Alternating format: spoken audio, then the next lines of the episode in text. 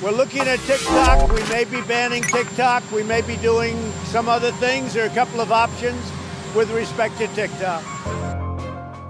美国时间八月六日晚，美国总统特朗普突然宣布签署两项总统令，将于四十五天后，也就是九月二十号，封杀微信和 TikTok 两个中国公司开发的 App。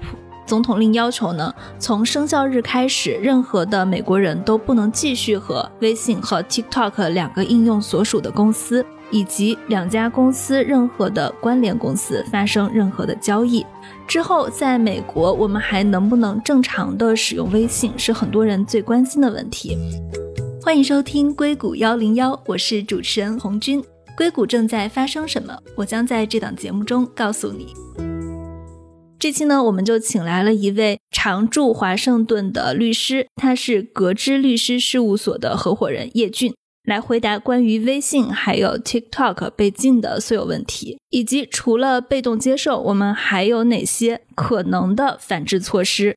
Hello，叶律师你好。哎，你好，红军你好。那我先给听众简单介绍一下你的背景。叶律师毕业于中国科技大学少年班电子工程专业。二零一二年，他在美国专利法排名前十的富兰克林皮尔法斯法学院取得了法学博士学位，并且呢，开始在华盛顿特区执业。专业和擅长的领域是专利申请，还有知识产权。叶俊律师呢，还参与过美国商务部的反倾销调查，以及帮助被 FBI 诬陷的旅美科学家进行诉讼。那我今天的第一个问题还是问一个大家最关心的问题：总统的行政命令下了以后，大家以后在美国还能不能正常的使用微信了？能不能用微信跟国内交流？那我也知道大家非常关心这个问题，但是我们现在唯一能确定的就是问题的答案，我们并不确定。也就是说，大家的说法有很多种，但是最后都取决于四十五天以后商务部长对于 transaction 的定义到底是什么。现在有很多种猜测，有的会说这个范围非常广，也就是大家都不能用微信。对啊，还有一种说法是你禁止的只是所有与腾讯有关微信的交易。这两种解释都最后取决于这个词 transaction 是如何定义的。我的看法是现在都有可能，但是我觉得这些说法都有它的道理，但是我个人并不确定它最后会发生什么。是的。我大概简单跟听众朋友们普及一下这个背景，就是川普在发那条法令的时候，他说是从九月二十日开始，任何的美国人不能跟微信、还有 TikTok 以及两个应用所属的公司腾讯和字节跳动以及这两个公司的关联公司发生交易。然后他当时用的是 transactions 这个词，也就是刚刚叶律师所强调的，就是 transactions 到底是什么意思？但是他在整个的他的这个法令中并没。有去解释 transaction。那比如说，我们通常在说到一个程序被禁的时候，它会有哪几层意思呢？它是指不能从应用商店下架，还是说它把整个国家的 IP 地址给封了？这个有很多种，像我们有可能是禁止访问、禁止下载、禁止使用，都有可能。根据这个 transaction 的定义如何，我们并不能确定最后的禁止的这个范围有多大。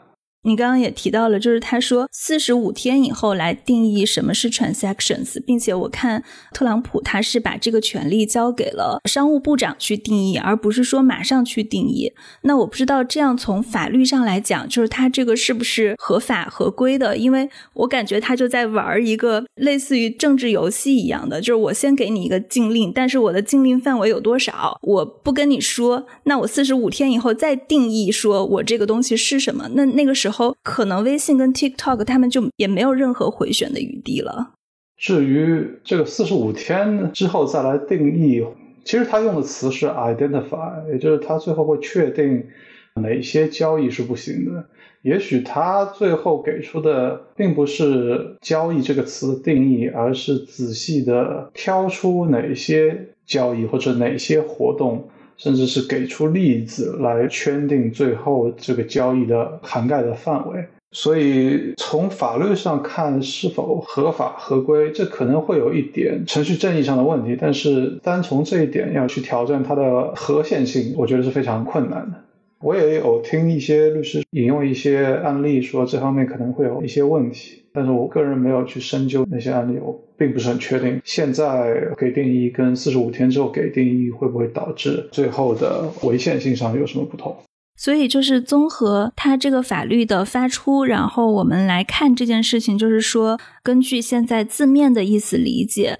我们并不能确定四十五天以后我们在美国是不是能正常使用微信的。它这个交易，我们是理解不能在微信上发红包，不能用微信进行金融活动，还是把它这个发送信息也翻译成交易？这个现在都是不能确定的。就是也不是像其他的，比如说媒体还有律师解释的那样说，这个交易我们仅仅应该理解成只是说不能用微信去做这些金融类的活动。这个交易可能对我们日常使用者来说，最直观的覆盖范围可能是用微信支付，或者说用微信发红包。但是其实有可能，哦，并不是很确定腾讯在美国有没有相关的投资，或者说微信这个部门在美国有没有相关的投资、并购或者种种的计划。那这些比对于腾讯的影响，比我们老百姓看到的那些发红包啊、支付啊，对于腾讯的打击大得多了。但是有一个好处是有听说一个所谓的白宫内部官员，当然他是匿名的，他跳出来澄清说，这个跟腾讯的游戏没有关系，只是仅仅限于跟微信有关的一切 transactions，至少游戏可以没有什么问题，手游之类的没有什么问题。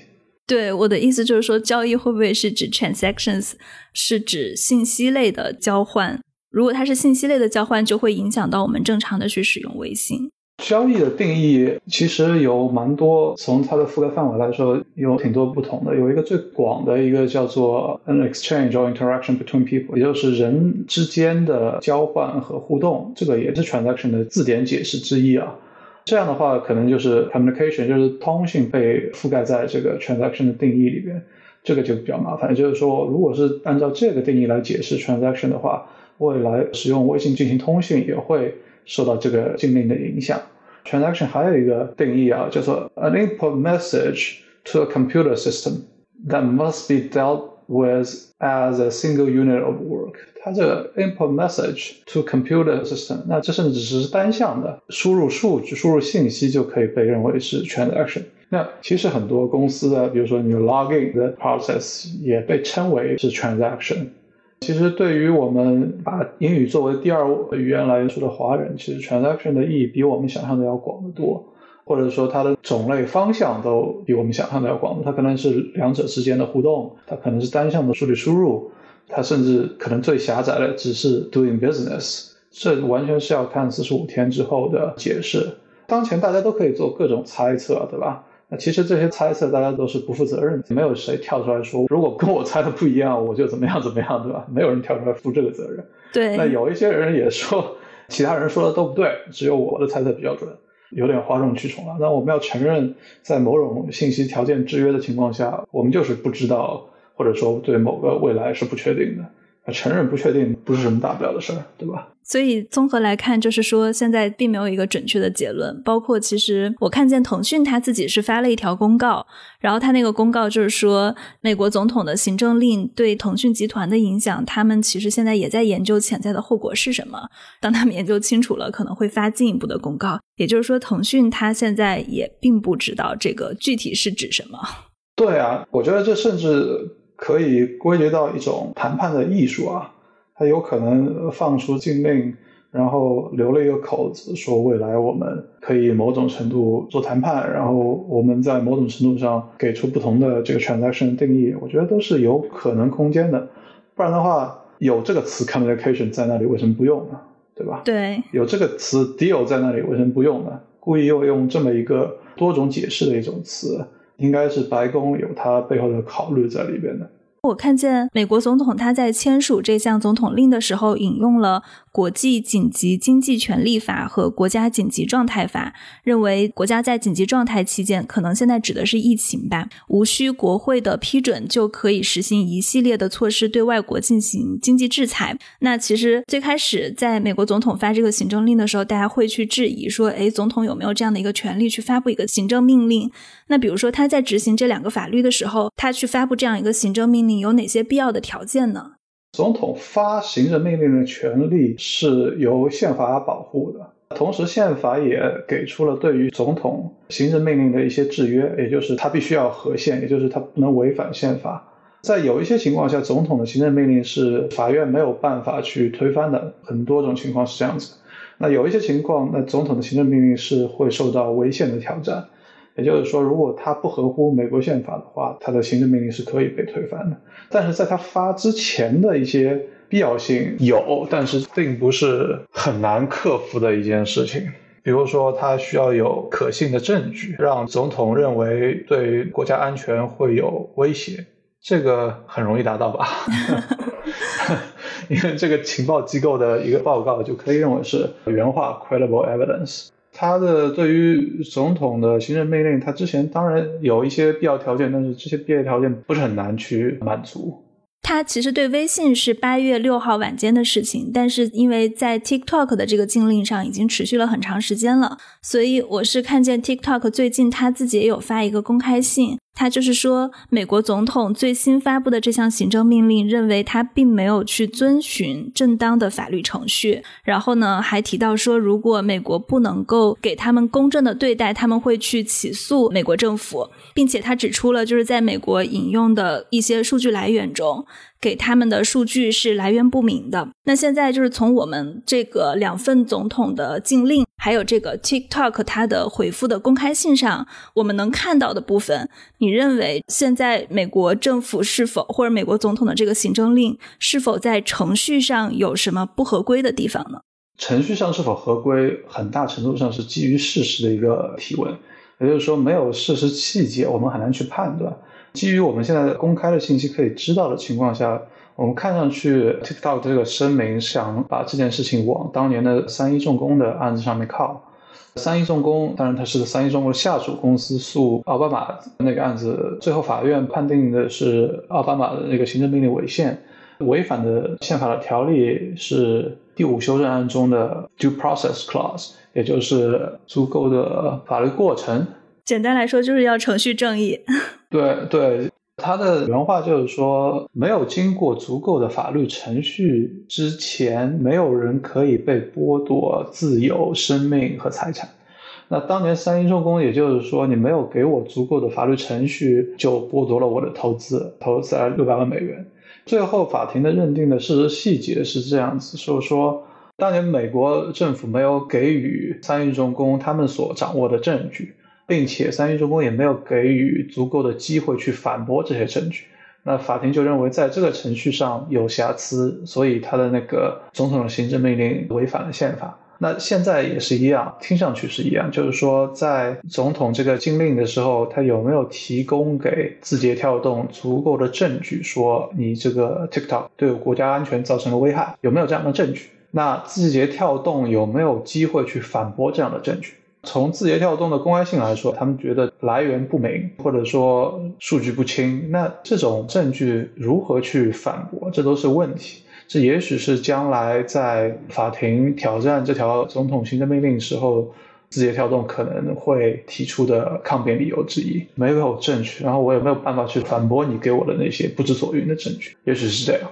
那刚刚我们提到了三一重工案，就是其实可以跟大家有一个背景的交代，就是当年三一重工也是总统去发布了一道行政命令，去禁止他们的一项是并购吧，应该。然后他们最后就是通过起诉美国总统奥巴马与 c f i l s 来驳回了这个总统的行政命令。然后这个法院驳回的理由是总统他行使这项权利的程序不正义。所以说这一次在字节跳动跟美国政府涉及到这些问题的时候，可能还是有很多法律细节上的事情。但是这些事情可能我们从他们的公开信上或者他们的文字中看不太出来。他有没有交足够的证据，可能也只有当事人知道。没错，这是这里边有相当多的事实细节，公众是还不知道的啊。当然，如果他们将来真的要上诉法院，去法院起诉 C B S 和 Trump 的话，那未来我们可以知道相当多的事实。现在是完全不知道是怎么回事。那比如说像这一类的上诉成功率高吗？三一重工是一个成功的案例，但会不会说失败的概率更高？总统的行政命令非常难以挑战，因为他在很多情况下他会引一些法律，说这个法律是支持我做出这个行政命令的法律基础。然后有相当一些的法律在原文中就会说总统做出的行政命令是不可以被法庭 review 的，也就是他是怎样就是怎样，法庭都没有办法去 review，除非是有一些涉及合宪性的问题才可以 review。但相当大的一部分的那个行政命令就被这一条滤过了，这完全没有办法去 challenge。三一重工当时的这个案子可能是过去十年内比较少数的成功的 challenge 的一个例子啊，其他的非常少。OK，所以之前川普不是有发一个命令，就是学校如果秋季只开网课的话，就不允许留学生 F 签证之类的进入美国这一类的，后来被驳回了。这个算是驳回美国总统行政命令的一种吗？并没有驳回，我觉得这个是当庭和解。OK，就它还是不一样的。对，然后和解之后，他提出了新一个版本的禁令，对吧？就是说你新生不能进入美国。OK，所以他并不是跟你一路打到庭审。那当你去法院诉讼说我这个行政命令有问题的时候，白宫可以选择跟你继续打官司，他可以选择改行政命令啊。OK，改了行政命令，是不是你之前的那个诉状就术语叫 moot？就完全就不存在了，对吧？因为我都改了，你还搞什么？这个不能说是法庭判决它违宪，还没有走到那一步就已经结束了。而且法庭可能刚刚你也说到了，他可能也不能去动总统的行政命令，他只能说总统的行政命令在程序上是不是合规合法的。他其实只是一个能判断他的程序正义的问题。程序正义只是合宪性的一部分啊，是否合宪有很多其他的问题，比如说种族平等。他如果说今天所有的华裔都不可以用 TikTok。那这个挑战它核心性的问题就不是程序正义了，而是种族平等。你觉得这可以是一个点吗？在这个案子里面很难，因为它没有涉及呃对种族的区分啊。那大家都很清楚的，用微信最多的就是在美国的华人，但是他没有区别对待啊，没有按照种族区别对待，对吧？那假设就比如说，当他们。我们这只是一个假设问题，就是说，如果真的对白宫或者美国总统提起诉讼以后，会有什么程序上的方法可以延缓总统的行政令吗？这个一般来说就是把诉状提交到法院的时候，申请临时禁止令，也就是禁止行政命令的实施，前提是他要跟法庭主张说，这个行政命令会对当事人造成无法弥补的危害。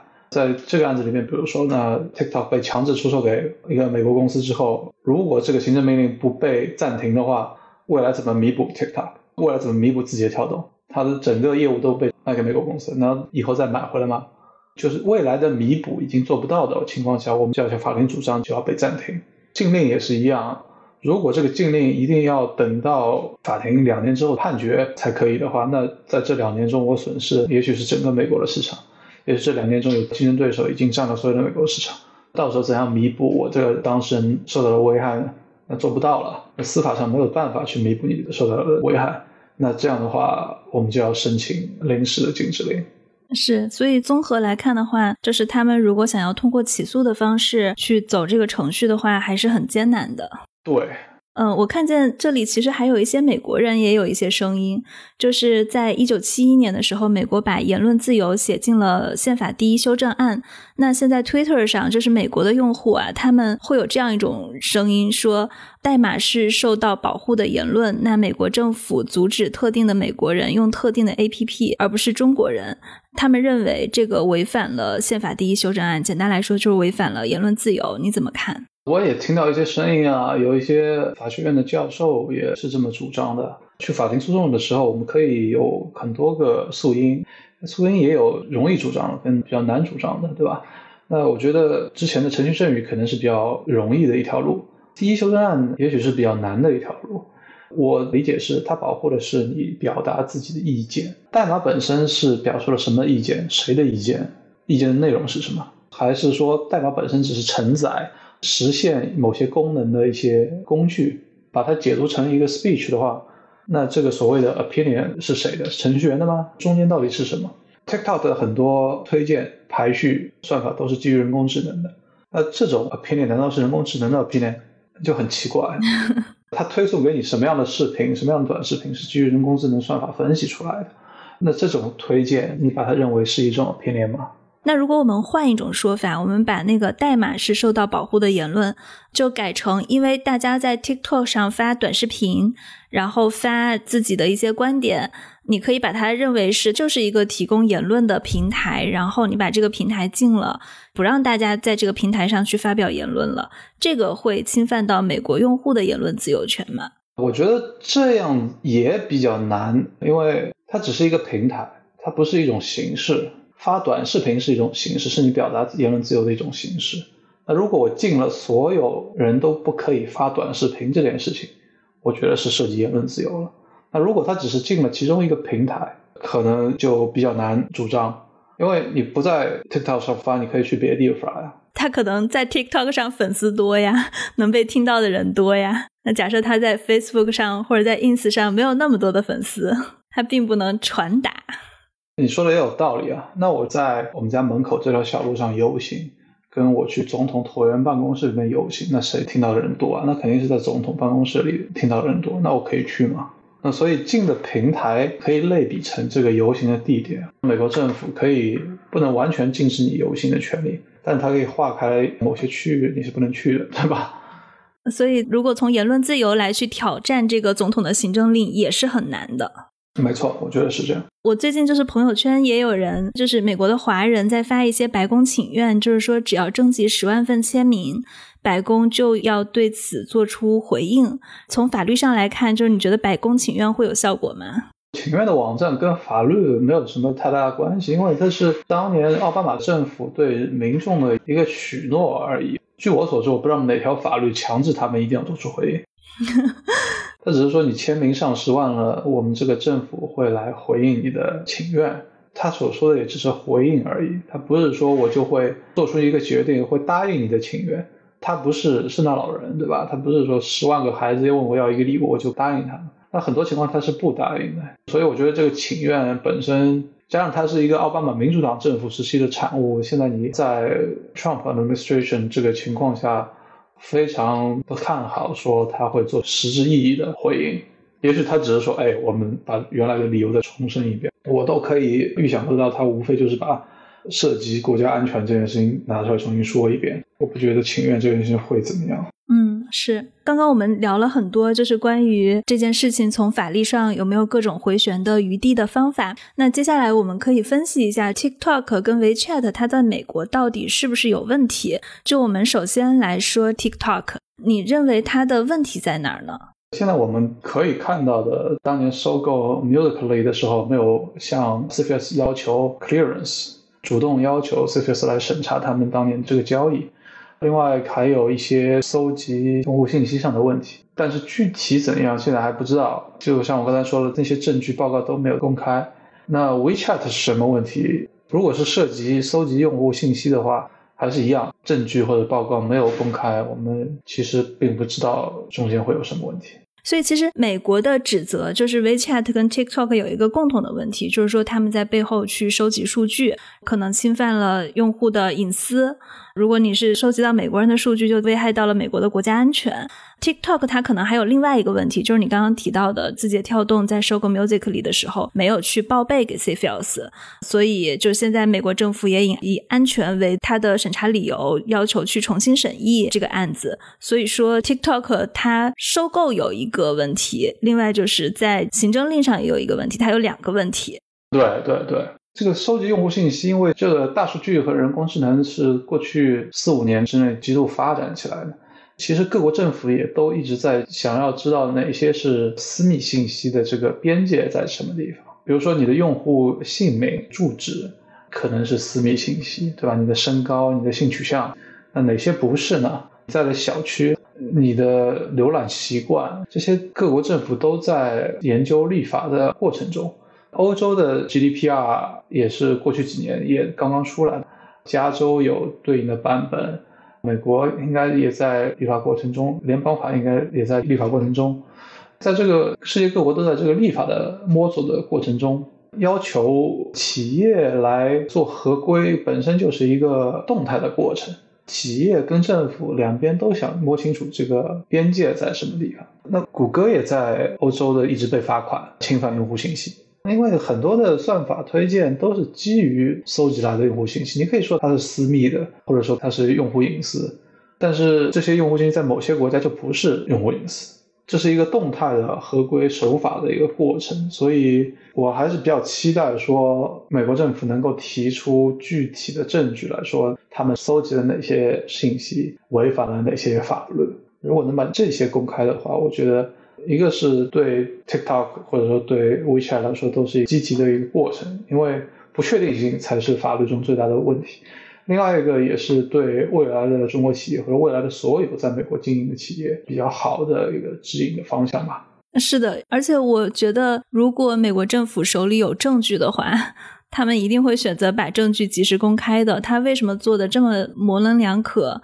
不排除啊，就是他会不会是那种我先盯上你了？就像我们说，你让一个交警去追一个司机，你跟着他开五千米，你总能找到他违反交通规则的时候，总能找到给他开罚单的时候。完美的合规真的是很难做到，不管是什么企业吧。所以我还是想看看到底美国政府现在有什么证据吧。在最近的时候，也出了一个对 TikTok 非常不利的报道。就像你刚刚说的，大家对于什么是数据、什么是隐私这个界定还是相当模糊的。包括其实在美国的很多州，它的定义都不一样。然后美国的伊利诺伊州，它有一个法规，大概就是说，公司收集用户的生理特征是违法的。所以现在就是 TikTok 在伊利诺伊州有一个诉讼。大概就是说，TikTok 未经他们的同意去窃取他们的面部特征、地点以及紧密的联系人，并将这些数据偷偷的传给中国的服务器上。当然，这个是他们单方面的叙述。如果这个集体诉讼开庭了，是不是会对接下来 TikTok 在美国的发展也非常的不利好？如果这个诉讼过程走下去的话，那双方都有举证的这个责任啊。一旦进入这个举证的阶段的话，那我们就可以看到原告到底掌握了哪些证据，他是不是真的有这些把数据发往中国服务器的这些行为。伊利诺伊州的这个法案，它有很多的漏洞。从我个人来看，它立的并不是特别好。他说你不能把生理特征的数据发送上传到国外的服务器。但是我们之前有一些客户，他是做那个指纹锁的。指纹锁的话，你就必须把客户的指纹搜集起来，放到服务器上。下次他再有人想要开锁的话，你会把这个新的指纹跟你服务器上的指纹进行比对，如果符合就开锁，不符合就不开锁。指纹锁就这么一个原理。然后客户不知道的情况下，他觉得，哎，我们服务器设在哪儿，对我们来说都是一样的。他把这个指纹上传到中国的服务器之后，就遭到了这样的诉讼。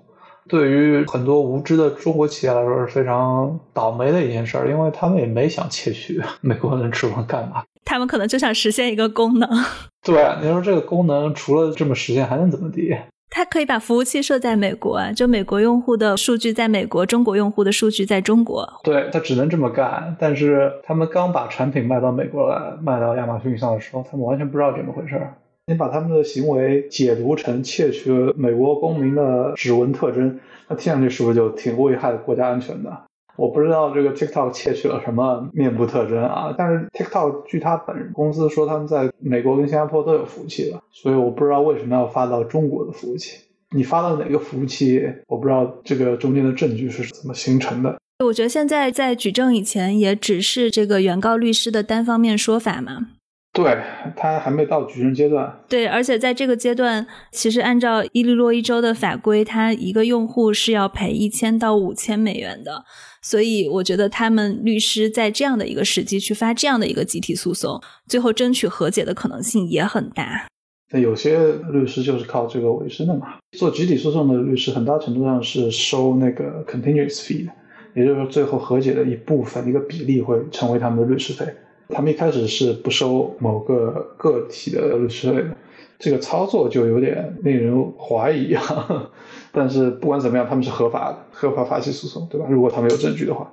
我在看见总统发了这样一个行政命令以后，其实不仅仅是中国的公司很头痛，包括其实美国的公司，他们也会认为说，一旦美国开始使用这些行政上的手段了，以后，比如说你的公司在美国，或者你的公司不在美国，在全世界的任何一个地方，会不会说，当有行政命令干涉的时候，那说禁就禁了？这个是不是违反美国之前一直提倡的他们那种非常自由的做经济的、做商业的这样的一种氛围？商业自由都是在法律的框架之内才能谈自由嘛。总统的行政命令，像我们刚才说的，也都是在它有它的边界。总统行政命令的边界从宪法修正案形成的那天就开始了。就像我们刚才说的，有这些途径去挑战总统行政命令的合宪性，所以至少它是一个保护着这些商业自由的一个途径吧方法。那你觉得对美国的企业是否会有影响呢？比如说，大家已经在讨论，如果真的不能上线微信了，那大家是换手机还是怎么样？都会有影响。这个世界互联网本身是不分国界的，那肯定是都会有影响。对华为的禁令呢，也有影响。那美国公司的那些产品没有办法卖给华为了，他们肯定也是有影响。换手机换成 Android 的话，那 Android 也是美国公司的呀，无非就是你可以用不同的途径去下载。手机本来是方便大家的一个东西，你要去把它弄到在网上兜兜转转才能找到下载文件，才可以安装到你的手机上。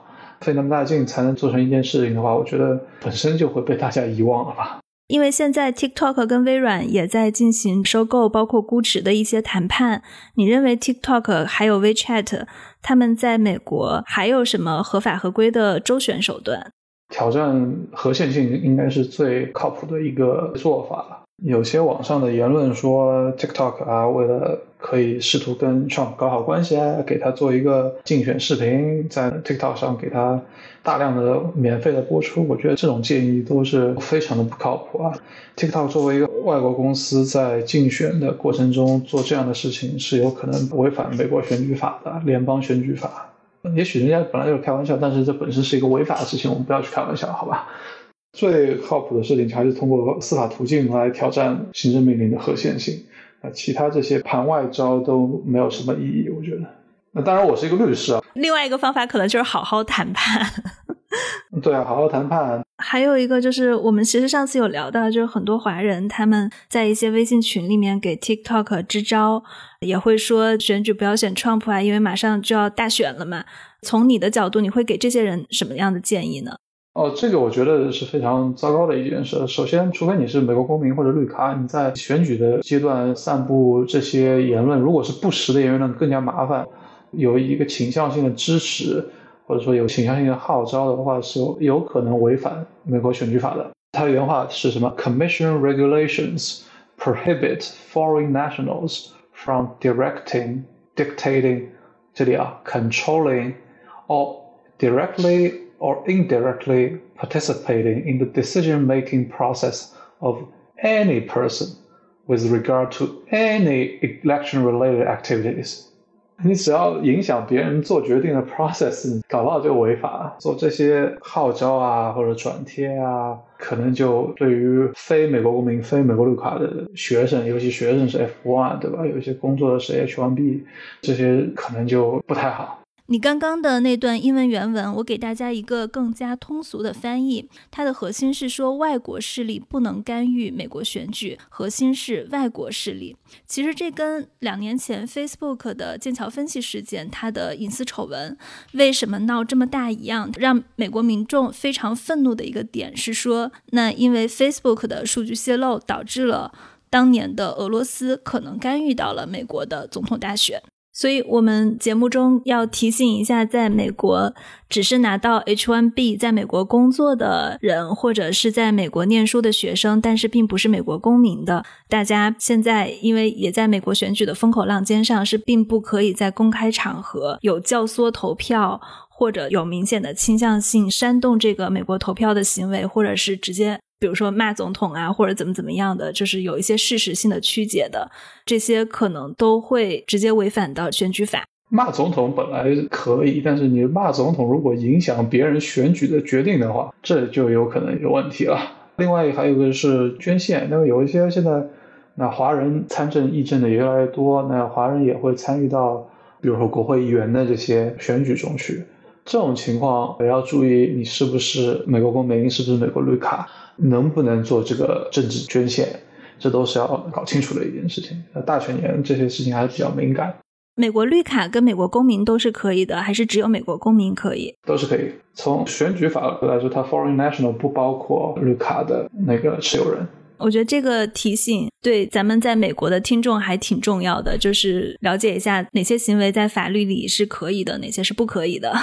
这就是我们今天的节目，我们的文字版也会出现在这期的微信公众账号“硅谷幺零幺”上，大家可以直接在微信上搜索“硅谷幺零幺”。那现在呢？由于我的精力有限，我没有办法把每一期的文字都同步输出，所以大家喜欢我们的节目呢，记得在苹果、喜马拉雅、小宇宙、谷歌、Spotify 来订阅我们的节目。那叶律师，你还有什么要补充的吗？可以和不可以，它有相当大的很多例子啊，搜一下就可以看到很多解释。但是不管你做什么，最好自己上网搜一下，问一下律师的建议。好的，好的，好，那谢谢叶律师。好的，好，那就这样，嗯，谢谢。OK，嗯，拜拜，拜拜。